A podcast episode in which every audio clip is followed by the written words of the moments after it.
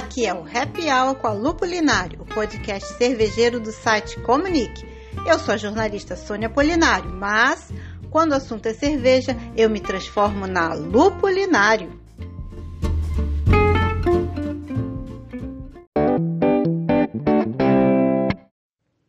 Olá, Happy Hour com a Lupulinário no ar.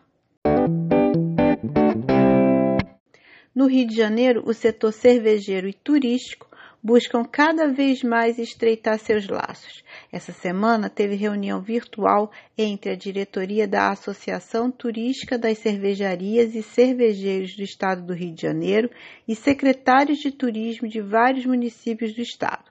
O grupo discutiu formas para estreitar parcerias para impulsionar o trade turístico da região.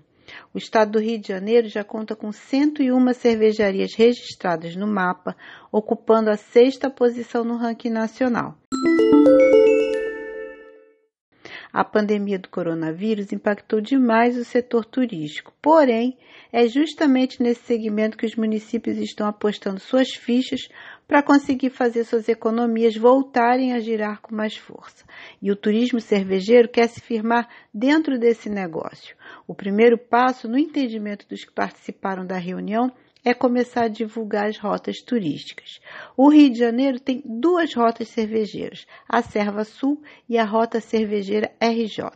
A Serva Sul reúne cervejarias da região sul fluminense. A Rota Cervejeira RJ conta com 24 cervejarias associadas nos cinco municípios que participaram da reunião virtual, que são Petrópolis, Teresópolis, Nova Friburgo, Cachoeiras de Macacu e Guapimirim.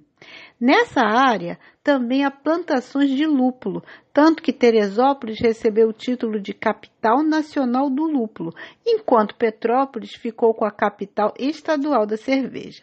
Além disso, Nova Friburgo já promoveu duas edições da Festa da Flor do Lúpulo. Várias empresas que fazem parte da Rota Cervejeira RJ já promoviam beer tours antes da pandemia chegar. E aos poucos, algumas vão retomando a atividade. E em Petrópolis, a cervejaria Colonos voltou a fazer seu beer tour sob agendamento e reabriu seu tap room. Também voltaram a receber o público a Vila Sangalen, que pertence à cervejaria Teresópolis, e os tap rooms da Doutor Durães e Mad Brew, além do espaço cervejeiro da Braçaria Matriz. Próximo a Friburgo, Luminar e São Pedro da Serra também tem atrações cervejeiras que voltaram a abrir suas portas, como o Ranch e o Armazém Andar de Cima, respectivamente. Então, quem se animar a fazer uma visita deve conferir os horários de funcionamento nas redes sociais das cervejarias e faz parte da Rota Cervejeira RJ o grupo Petrópolis, que essa semana anunciou um lançamento. Trata-se da sazonal Petra Kellerbier. Kellerbier é um estilo da Franconia, na Alemanha. As mais claras costumam ser versões jovens, não filtradas e não pasteurizadas de uma Munich Helles, mas aceitam outros estilos como base e é essa base que puxa o perfil sensorial da cerveja. A Petra Keller Beer teve como base uma Marzen, que é a cerveja produzida na Alemanha durante a primavera, armazenada frio durante o verão e consumida no outono. O rótulo do Petrópolis tem 6,3% de teor alcoólico e 22% de teor de amargor.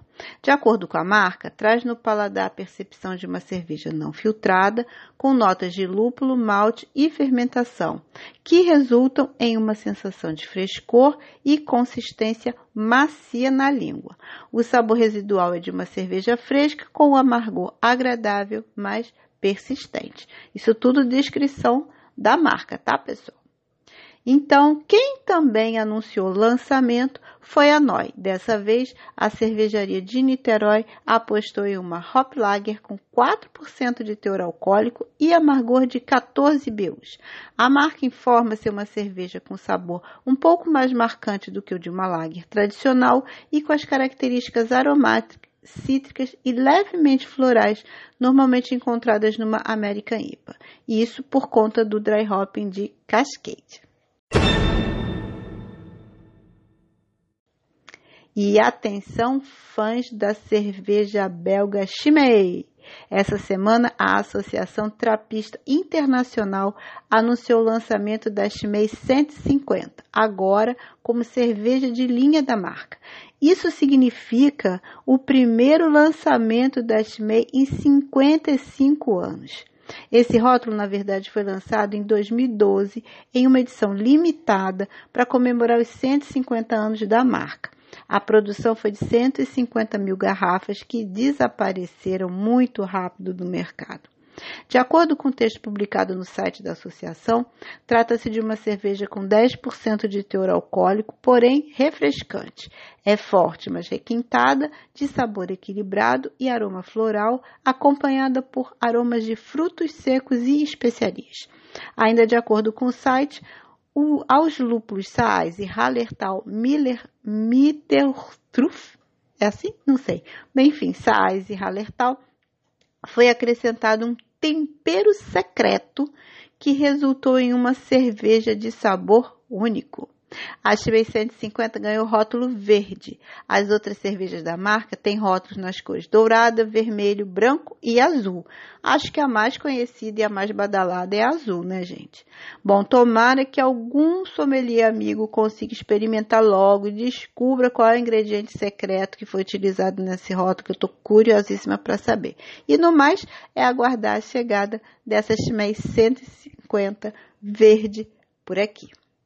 O Happy Hour com a Lupulinário termina agora, mas nós seguimos juntos pelo Instagram em arroba lupulinário. Beijos e até semana que vem.